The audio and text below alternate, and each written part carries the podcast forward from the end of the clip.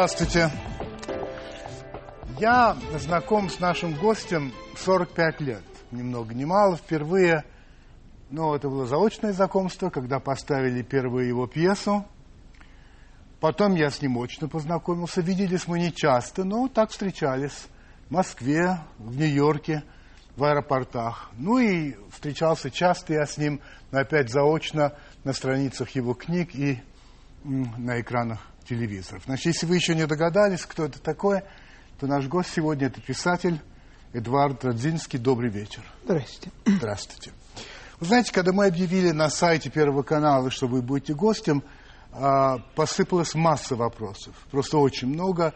Но мне приходится выбирать те, которые мне кажутся наиболее интересными и значимыми. Так что, если вы позволите, я прямо с них и начну. Первый вопрос от Андрея Сергеевича Ничкова. Он вот что спрашивает. Сколько должно пройти лет, чтобы можно было объективно судить о том или ином историческом событии?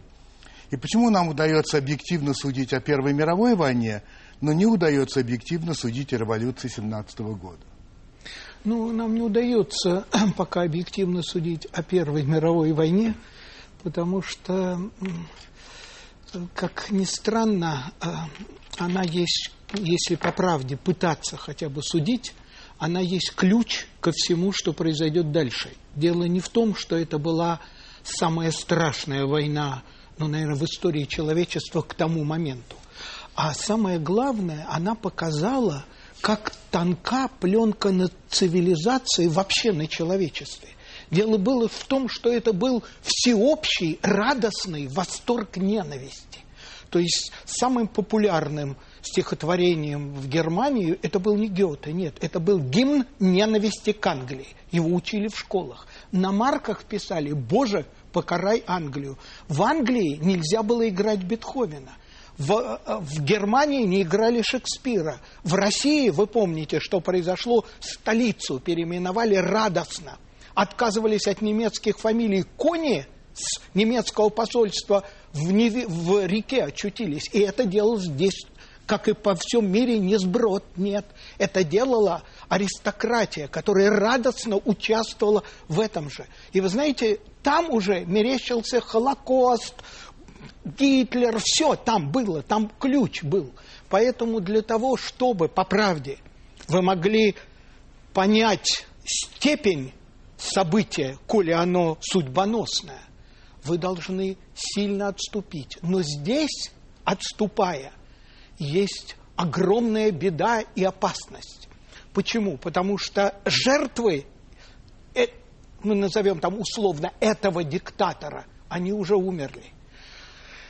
Кости их истлели. Про злодеяние, когда говорят, уже слушать никто не хочет, они вот так. А знаете, что остаются? Памятники. Памятники государственной силы, памятники побед. И постепенно в сознании народа начинает с течением времени заменяться. Значит, так и нельзя узнать вот эту правду. Скажу вам, можно, если в стране есть историки, если в стране есть официанты, которые подают угодное власти блюдо, тогда нельзя. Если в стране вместо истории есть политика, обращенная в прошлое, тогда нельзя. Нет. А э, если есть то, чем и должна быть история, что такое история? Это карта для мореплавания. И если места, где потерпел кораблекрушение корабль, во имя патриотической истории объявляются местами наших побед, горе стране. Тогда ничего не понятно. Тогда она будет по кругу бежать, как белка в колесе, повторяя и повторяя невыученный урок. Егор Синебок Почему во Франции не слышно призывов не только причислить к лицу святых Людовика XVI и Марию Антуанетту, но и даже об их реабилитации никто не говорит, а у нас Николая II и его семью вознесли до самих небес? Ну, ну, дело в том, что мы страна как бы наоборот. А, ну, как вам сказать, здесь все время надо быть смелым вот, предположим, в один период надо быть смелым, чтобы быть за Солженицына. потом наступает следующий период. Вы должны быть смелым, чтобы быть против него. То есть здесь как бы все время вырабатываются мифы. Вот э, ну, никто не может как бы ну, нормально отнестись. Ну вот был Николай II. Вот я писал о нем, вы знаете. Я был увлечен. То есть для меня он э, не был Николай II, я не был здесь историком даже. Я был здесь человеком, прожившим жизнь вот в этой стране, где для меня он был символ того, что случилось. То есть он был такая персонификация. То есть целая семья, вот вопрос Достоевского там, согласитесь ли вы для счастья целого человечества построить его на слезе ребенка. А здесь отвечают, согласились, согласились, взяли всю семью к чертям, убили, расстреляли в грязном подвале. И для меня это было, ну, как вам сказать, э, ну, э, если хотите, псевдоним сотен, тысяч подобных же семей. И поэтому я писал не, э, не просто историю, я писал как бы историю человека, которого лишили слова последнего на судебном заседании. И я как бы от его имени, его дневниками пытался рассказать, что он думал, что он думал. Но, э, э, но здесь есть, э, ну, наверное, самое главное. Вот прошло время. Я написал, предположим, другую книжку «Распутин», где уже совершенно как бы э, там есть некоторый суд истории, некоторая, если хотите, позиция над. То есть э, она должна быть. Э, если по прямому отвечать на вопрос. Да по прямому. Ну, понимаете, во Франции к юбилею французской революции был бал, на котором жер, потомки Шарлотты Корде – танцевали с потомками Марата вместе. И это и был символ страны. Понимаете, страна нормально к этому отнеслась. Это и было примирение и согласие. Повторяю, у нас наступление. Все время наступление. Во всем мире, вот когда Чаадаев пишет свое знаменитое письмо философское, то языков все требуют уничтожить Чаадаева просто физически. Студенты Московского университета демонстрации устраивают. Что написал Языков и Белинский, сказал ключевую фразу, которая в нашей стране следует наизусть запомнить. Он сказал, палками в нас бьют, не обижаемся. В Сибирь гонят, не обижаемся. А этот народную честь зацепил, злодей. Почему в странах не менее цивилизованных, чем Кострома, не обижаются словами?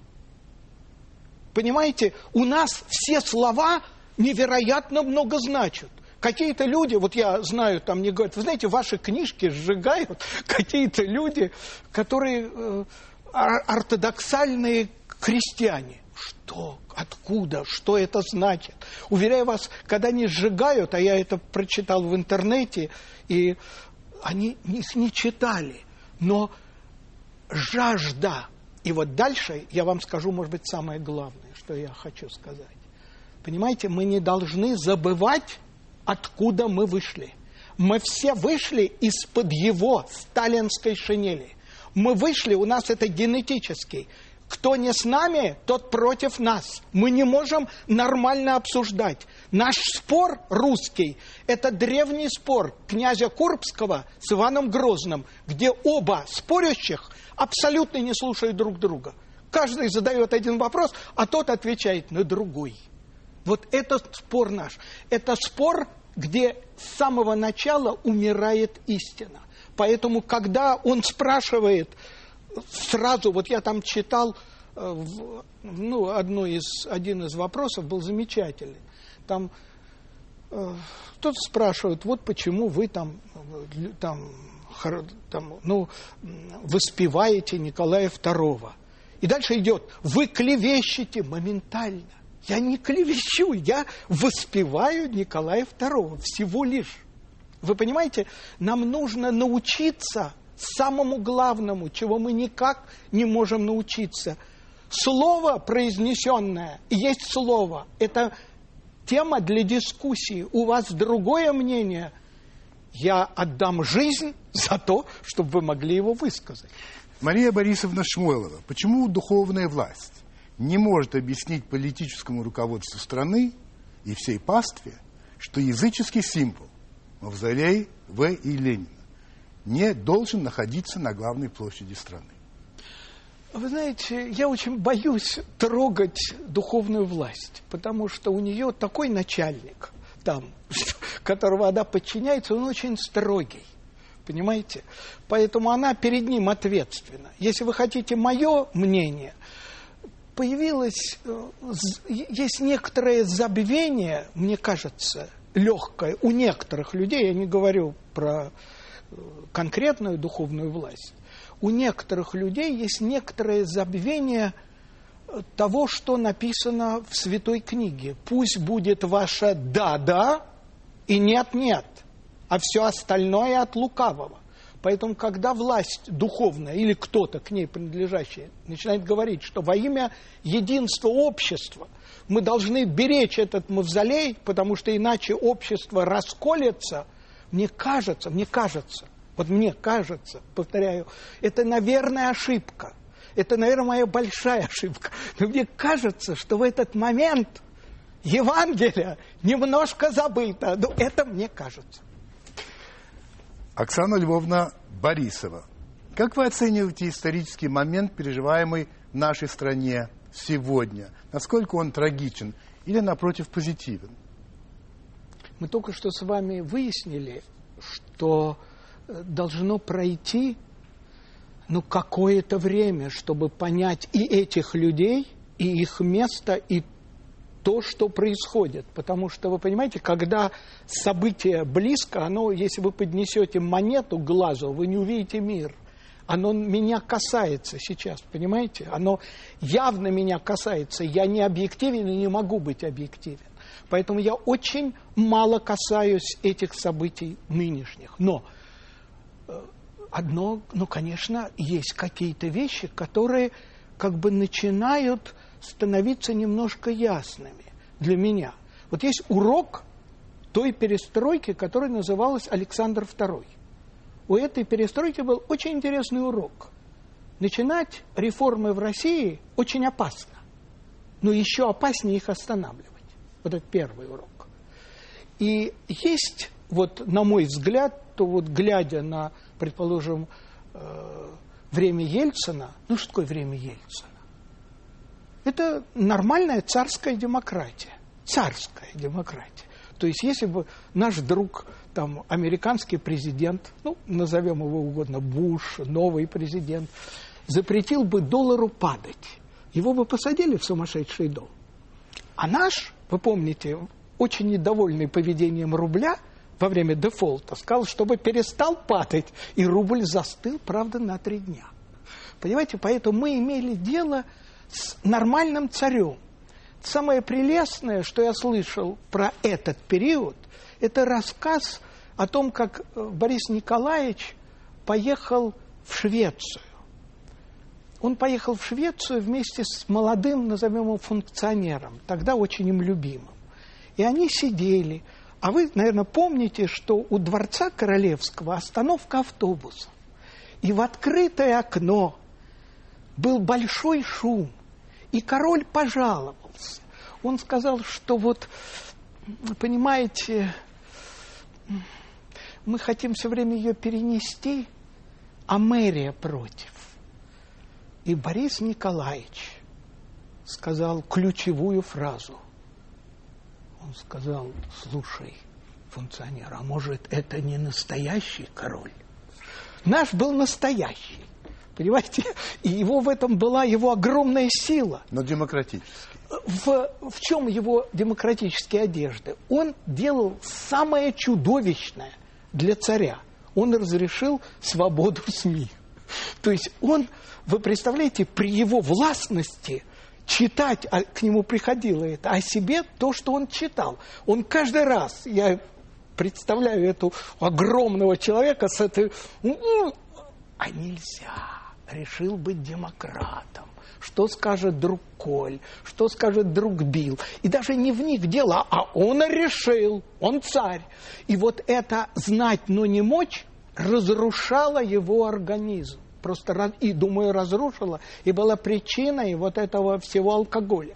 И понимаете, поэтому вот этот период ясен. И ясно, что наш Горбачев проиграл потому что он захотел быть нормальным западным либеральным политиком. Что это значит такое? Шажок налево и шажок направо, и опять налево, и опять направо. То есть политический танец. А у нас Борис Николаевич не понимал танца, он мог напасть на собственный парламент, на собственную республику, потому что так ведут диалог царей. Они не дискутируют, они приказывают. Но, повторяю, одежды очень демократические. Потому что То есть СМИ... о том времени у нас есть представление? У меня есть у вас представление. Есть, так. Но дальше, как вам сказать? Слишком близко? Нет. Ну, вы должны тоже понимать, как бы, вот мой день. Вот я пишу про Иосифа Виссарионовича Сталина. Я пишу Все еще про... пишете? Я, я, я только думал, что, что закончил, закончили. да ну что это я только что, я хотел сказать, только что начал. Нет, я написал роман. Подождите насчет Сталина. Нет, я Хорошо? вам просто объясню ну, ну, ситуацию. Так, так. Одновременно я сделал вот сейчас роман про время Александра II. События так увлекают, они, ну, Достоевский и бесы, и террористы, и э, вся мистическая история квартиры Достоевского и квартиры напротив. Это захватывает. Я не объективен, я не живу очень часто сегодня. Понимаете? Я не живу сегодня. Хорошо. Я заставил себя жить вот э, в, во время Ельцина, ну, предположим, что сказал политик Ж, меня не интересует. Я, Именно скажу. Ж. Ну, или Хорошо, нет, я шучу. другой.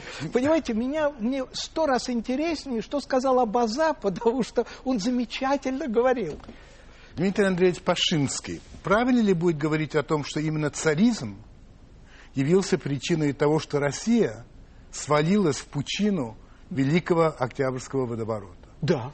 Да. Абсолютно. Но вы понимаете, не царизм. Вот сейчас мы так немножко объясним. Был Александр II, который понял, понял, после шести покушений перед седьмым, точнее, после пяти покушений перед последними двумя, на, которые были в одномоментной, он понял одну вещь. Чтобы спасти самодержавие, придется его ограничить. И он повернул страну к Конституции. Что было дальше? Пришел Александр III, герой нашего фильма э, «Сибирский цирюльник», где он да, замечательный да, да. герой, да. и сделал Самое страшное, что он мог сделать, он заморозил страну. Он уничтожил этот путь Конституции, который был единственно возможным, чтобы спасти Россию. И дальше у нас есть, все говорят, сейчас появилась эта замечательная фраза, ее все время цитирую, у нас новый герой, называется Столыпин, который вам нужны э, великие потрясения, а нам нужна великая Россия. Так что же произошло? Николай II после революции пятого года вынужден был, вынужден был сделать первый шаг, сделал вот эту ублюдочную, но конституцию. Что было на второй день? Он поменял Вита на Столыпина, который разогнал Думу, который начал отбирать все вместо пути вперед. И в конце концов этот же Столыпин это понимает – он придумывает, как направить этот наш вялый Царьград в Манчестер, придумывает свои реформы. Что с ним делают, как Александр II моментально убивают. Поэтому и царизм продолжает жить так, как жил. Вы понимаете? То есть он продолжает жить в этой азиатской неподвижности.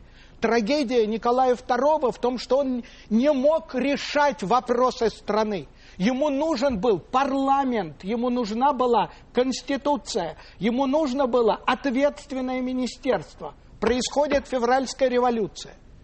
Кажется, вот пришли те, кто кончил Кембридж, Оксфорд, вот сейчас они, они, они привыкли, это русская буржуазия. которая все столетие была отъединена от власти. Они ничего не могут. Они привыкли жить за штыками Николая II. Они привыкли к речам этим всем смелым, за штыками. Сейчас штыков нет. Они оказались один на один с темным народом, темным, с этой страшной черной массой. И вот они растеряны, они не знают, что делать. И только один представитель самой малочисленной партии понимает, что есть два лозунга, которые, это и есть Архимедов рычаг, который все перевернут. Я не буду его называть. Он говорит, грабь награбленное, кончай войну. Все, все они все кончены. Вы понимаете? Поэтому, да, Понимаю. царизм неуступчивой конституции предопределил войну. И более того, я вам скажу, есть такая фраза, очень знаменитая, Керенский сказал, без Распутина не было бы Ленина. Неправда. Без Александра Третьего и Победоносцева не было бы Ленина. Я вам сейчас задам один вопрос, пойдет реклама, и вы ответите на него после рекламы. Вопрос такой, как вы относитесь к тем, кто говорят, что никакой вы не историк, вы искажаете историю. Вообще, как вы относитесь к критике Хорошо. этой... А, хорошо. Реклама.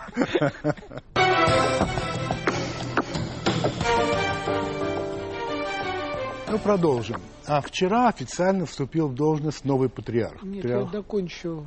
Ах, вы все-таки ответите на вопрос. Конечно. Вы сказали, что хорошо относитесь? Нет, я отношусь хорошо, но я просто продолжу, чтобы ну, было понятно. Дело в том, что я писатель пишущий об истории. Э, был такой писатель, который писал об истории, Карамзин. Не было ни одного э, живущего с ним вместе, ну, во время его историка, который бы не доказывал, что он не историк. Прошло некоторое время, я не могу напомнить вам даже их имена, то есть я это их знаю, но их наши не, э, зрители не знают, а он остался. В чем дело? Понимаете, и все книжки, которые я писал, Николай II, там введены были впервые мной масса новых документов. Весь расстрел, который являлся тогда, как вы знаете, топ-секретом, впервые описан не мною, а словами тех, кто участвовал в расстрелах в моей, моей книге. Там масса неопубликованных документов. Книжка «Распутин» целиком написана по делу, которая никогда не публиковалась. Книга «Сталин», там тоже были множество документов из президентского архива, тогда еще неизвестных. Понимаете, это просто говорить э, ну, то, что я слышу. Сложнее э, понять те версии, которые, а я всегда искренен и честен и пишу, что это версии, которые там есть. Ну, к примеру, можно говорить, что, предположим, Иосиф Виссарионович Сталин умер собственной смертью. И никто его не травил, потому что есть целая медицинская большая, большой толстый том, из которого это следует. Но, к сожалению, есть впервые опубликованные мной документы, называется «Показания тех, кто был в это время на ближней даче. И эти люди, к сожалению, на ближ... которые были на ближней даче, три человека, которые назывались прикрепленными, показали одно и то же, что Иосиф Виссарионович Сталин в, перед этой ночью, которая будет последней, отдал совершенно удивительный приказ.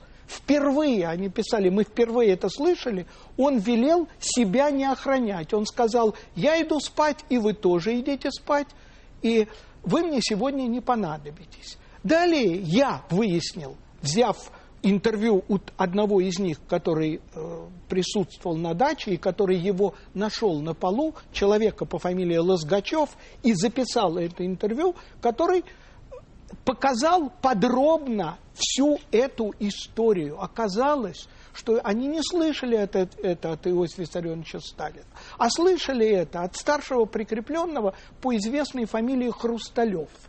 И вот я честно в своей книжке это пишу. Мне никто не отвечает. Вы понимаете? Никто не отвечает. Просто говорят, да пошел он, он же не историк.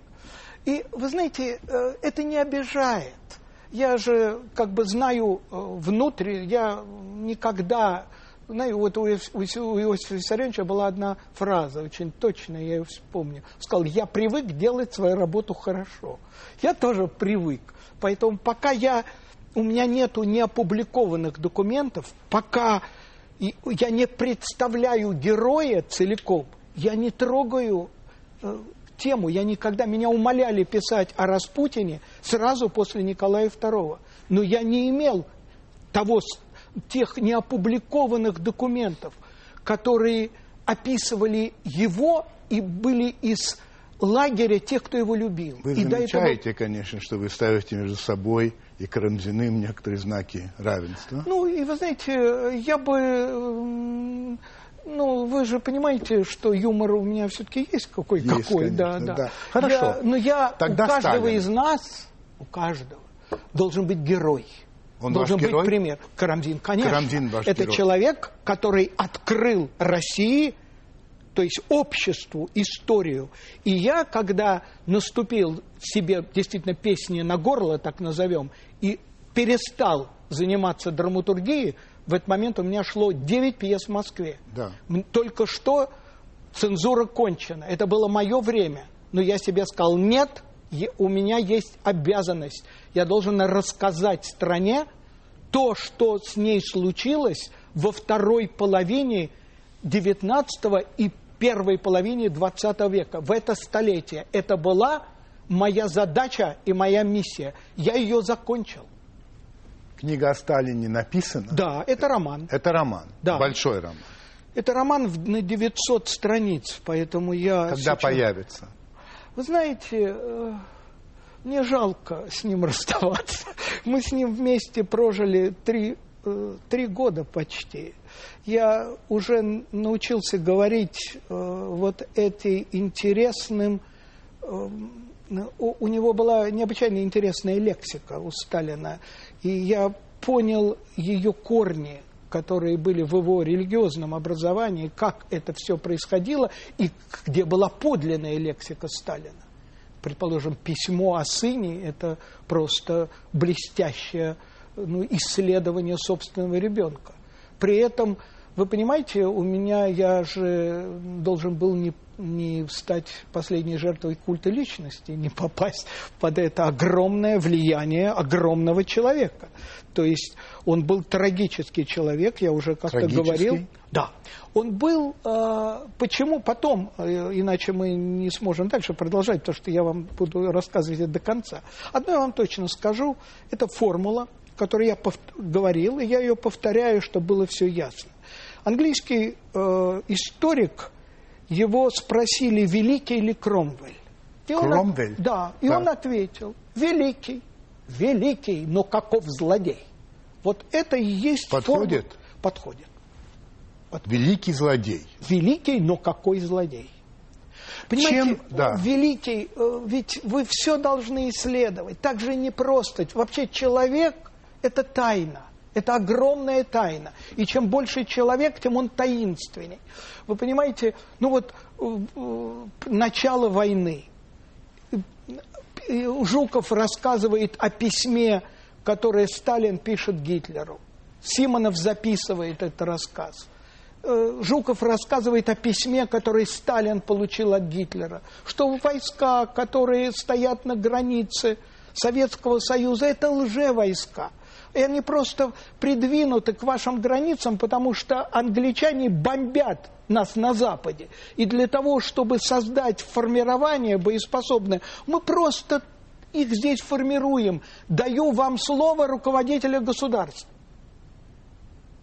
Вы понимаете, там тысячи вещей, почему он должен был поверить. Ведь внезапность была и во время удара по Франции. Абсолютно, они же все были не готовы. А точно так, совершенно неожиданно захвачена Норвегия по туристским путеводителям. Они вообще не знали все пути, они только знали тактику, знали, как это сделать. То есть падали сверху парашютисты, на лед э, захвачены главные крепости и ну, Блиц. страна. Блиц. Блиц тот да, самый но Блиц. он разработал его, понимаете? А здесь неподвижная страна, вся основанная на лже. Все-таки. На лжи. Потому что Сталин был уверен, что у него столько-то дивизий, а все дивизии были мифом. Потом это случится с Гитлером, и это прелестно. Гитлеру будет объяснять, что Паулюсу наладили воздушный фронт и его снабжают, а ничего не было налажено. Давали отчеты. Любая диктатура трагична вот этим романтизмом, понимаете, когда э, не правда, а отчет. Возвращаясь к тому замечанию, каков злодей? Почему злодея сегодня в России так чтут? Вы серьезно меня спрашиваете? Да, не только для себя. Ну, давайте. Этот вопрос задают очень и очень многие. Ну, давайте я вам только... Люди, которые его не знали, которые при нем не жили, которые никогда в живым, живем его не видели. Угу. Ну? Ну, можно вам сказать. Значит, Да. когда я начал писать книжку о Сталине, это был э, в 86 год. Я начал писать, мне позвонил, я говорил, один ныне очень уважаемый, ну, назовем его журналист, и сказал, «Ш- чем вы занимаетесь? Я сказал, вот я книжку о Сталине пишу. Он сказал, это для старушек. А я ему, знаете, что ответил? Когда закончу, он будет участником предвыборной кампании. Почему? Ну вот помните, была эта демонстрация оппозиции в 95 году, когда я закончил книгу, я вышел на улицу и увидел демонстрацию оппозиции. Впервые я увидел, над нею были портреты Сталина. Кто в ней шел? Самые разные люди. Там шли коммунисты, потому что он был больший коммунист, ну, наверное, чем все вместе взятые. Там шли монархисты, потому что он был больший монархист, чем все Романовы. Там шли, простите, националисты и фашисты, считая, что он больший националист, чем они все. Он всех в этот момент устраивал. Но самое важное и самое необходимое для понимания власти, он еще устраивает тех, чем более он популярен, он популярен не потому, что его любят, а потому что не любят то, что происходит вокруг. И вот эта часть населения, она, к сожалению, растет. И глядя на игры, ну вот, эм, так, ну, назовем условно куршавельские игры, они говорят одно и то же. Сталина бы на вас. Вы понимаете, что это такое? Поэтому вот это у него очень большая база ныне. И не понимать это, не, это необходимо понимать. Это понимание этого и есть ключ к пониманию ситуации.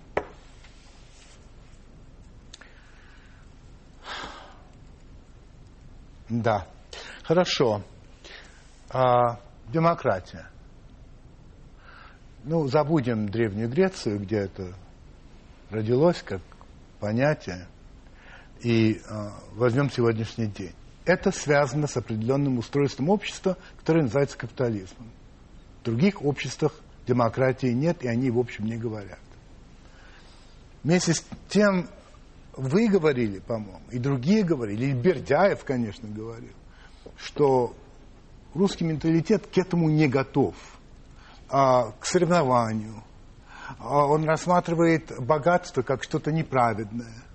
А, он хочет все поделить поровну, чтобы у всех было. А какие шансы развитию демократии в этом смысле и ну, рынка, что ли, в России, если это противоречит нутру русского человека? Трудные. Трудно. трудные. Понимаете, когда Бердяев говорит, почему-то у нас интересы распределения и уравнения, куда всегда превалирует над интересами творчества и созидания, знаете еще о ком он говорит? Об интеллигенции. Не о народе. Чего же говорить о народе? О народе трудом праведным не наживешь палат каменных. Это ответ народа. А то ответ интеллигенции. Герцен, все занимались только одним. Как создать общество, где все было бы поровну. Поровну. пор Чернышевский этим занимался, все занимались. Вся передовая русская интеллигенция, как только она родилась, она начала этим заниматься. Грустно э, или не грустно, но это менталитет страны. И его, э, ну, понимаете, из века в век была община, где люди ну, воспитывались в коллективизме, так скажем, в коллективе воспитывались. Поэтому э, вся мысли хитрые большевиков о колхозах, они основывались, туда шли уже к Чернышевскому. Эм, да, трудно будет строить капитализм еще по одной вещи, по одной причине. У нас же никогда нету было, понимаете, капитализм – это законность. А у нас есть понятие справедливости. Это совсем другое. Вор должен сидеть. Вот нормальное понятие нормального человека. Вот он ходит по улице. Мы знаем, что он вор. Его надо, Его надо посадить. Да. И еще... А на это говорят, нет, надо доказать. А, надо доказать. А это, это не устраивает. Это не, не устраивает, это непонятно внутри. Это даже мне непонятно. Даже вам непонятно. Да, у меня тоже как это вот он? Понимаете, это, это ужасно. Да? Но я же родом-то не из э, Соединенных Штатов, я родом из большой замечательной страны, где э, вот все эти комплексы, они у меня есть. Понимаете? И когда наши иммигранты приезжали в Америку, да. их страшно возмущало и неравенство, и потом они видели, а вот там Блэк какой-то спит на скамейке у его дома. Почему его не арестуют? Им объясняли, что его арестовать нельзя, потому что он никакого преступления не совершил. Я говорю, а, а зачем он спит на скамейке? Ну, ему надо. Понимаете? И вот мы с собой не все равно и до сих пор, вот когда я вам говорю о том, как мы не выбираемся из этой шинели, я вам об этом говорю. Да. И не еще... Гоголя? Нет, сталинской, сталинской. Что, Сталин заменил нам Гоголя, что ну, ли? Гоголь... Все-таки мы все вышли из шинели Гоголя. Нет, нет, литература хотела выйти из шинели Гоголя, но не вышла. Она никакого отношения к этой великой шинели не имеет. Но здесь э, еще есть одна вещь, может быть, самая трудная для нас, для капитализма, для всего. Понимаете, ну вот если серьезно, свобода не нужна народу. Народу нужно равенство. Это совсем другое. Русскому народу. Ну, нашему народу. Ну, российскому, ну, как хотите. Ну, мне. Давайте Вам я не так нужна скажу. свобода? Не, мне нужна свобода. Вам потому нужна, что а я, как вы будете писать я, я без, писатель, этой, без этой свободы? Я писатель, мне нужна свобода. А, а народу нет? Большинству свобода не нужна, ему нужно равенство. И это не свобода. В нищете равенство тоже нужно. Вы знаете, э, равенство, поэтому, когда у всех нету, это терпится. А когда у кого-то есть? Но когда у кого-то явно есть, это не терпится. Вы понимаете? И кроме того, ну, очень много несправедливости вокруг, очень много. Понимаете, как-то власть в России, она привыкла не обращать внимания на человека. Это, а, и это продолжение того, о чем мы говорим. Это продолжение трудности строить капитализм. Понимаете, индивидуальность э, не в центре. Вот сейчас, ну где, вот сож... спокойно сгорели, там сколько-то, 23 старика, которых поселили в, в какой стране, ну да. в коме, но поселили в дом, в который нельзя селить. Когда они загорелись, то там Бог знает где находилась пожарная часть, и никто ими не занимался. Они уже горели, когда к ним приехали.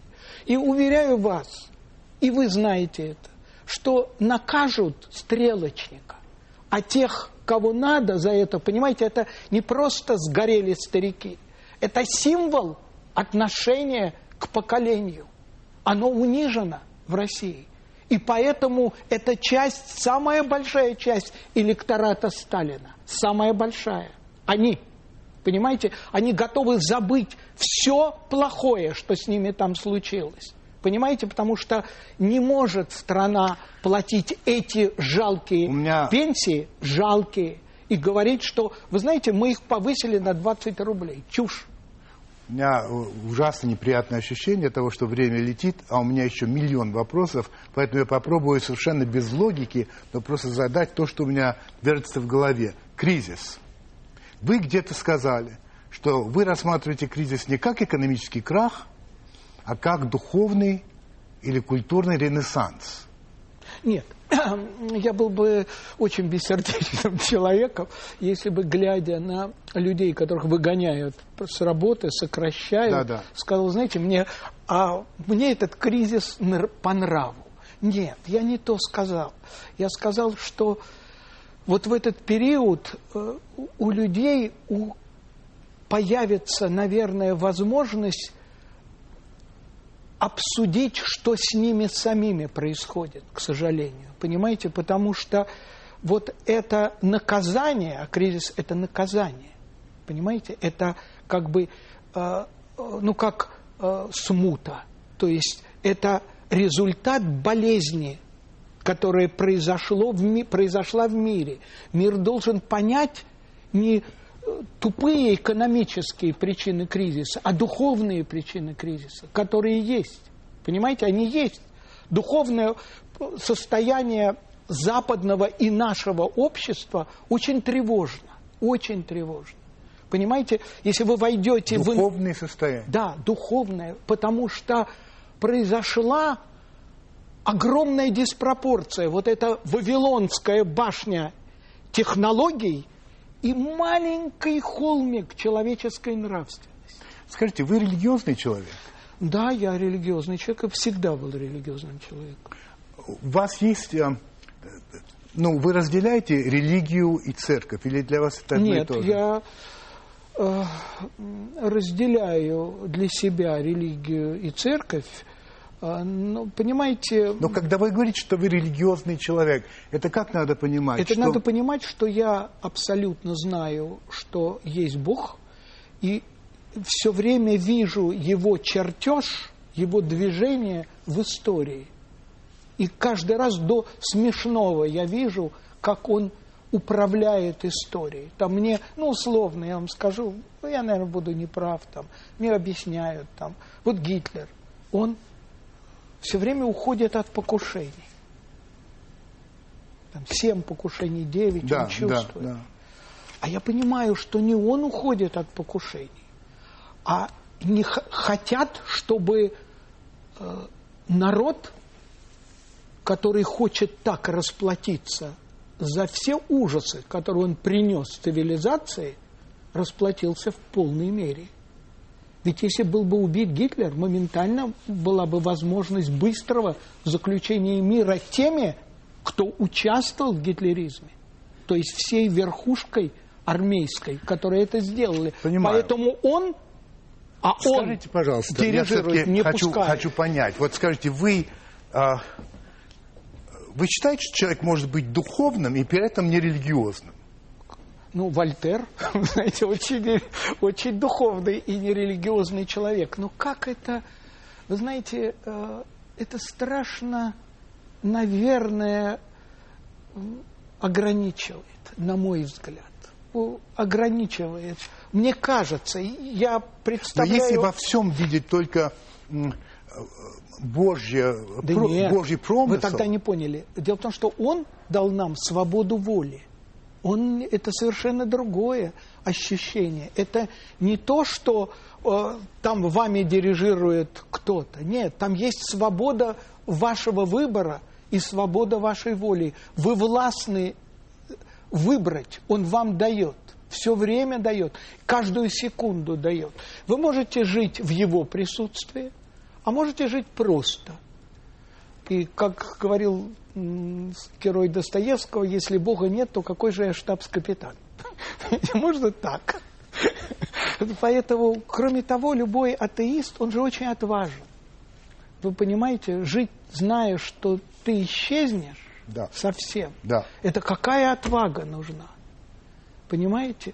Поэтому э, вот большевики, оказавшись перед смертью, так страшно себя ведут они готовы унижаться. Там Бухарин пишет... Ну, не все таковы, вы, вы знаете, знаете, не все атеисты таковы. Э, нет, не, не все. Но Далеко я говорю про, э, про массу.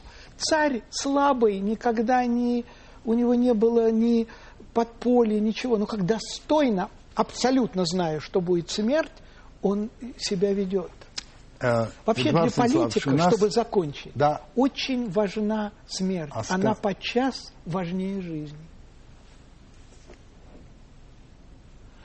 А, осталось мало времени. Я хотел бы задать вам один вопрос и потом перейти к нашему знакомому Марселю Прусту. Вопрос вот какой.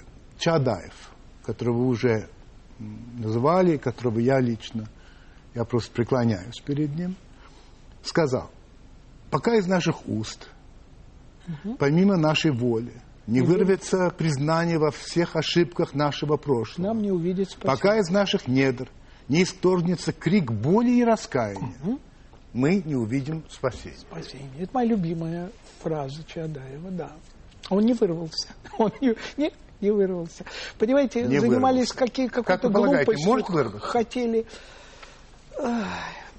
Вы понимаете, ну, это и есть, называется, покаяние. Покаяние – это не зайти в церковь и выйти нет, отсюда нет, ну, так, конечно, таким нет, же. Конечно. Понимаете, покаяние – это перемена в мыслях.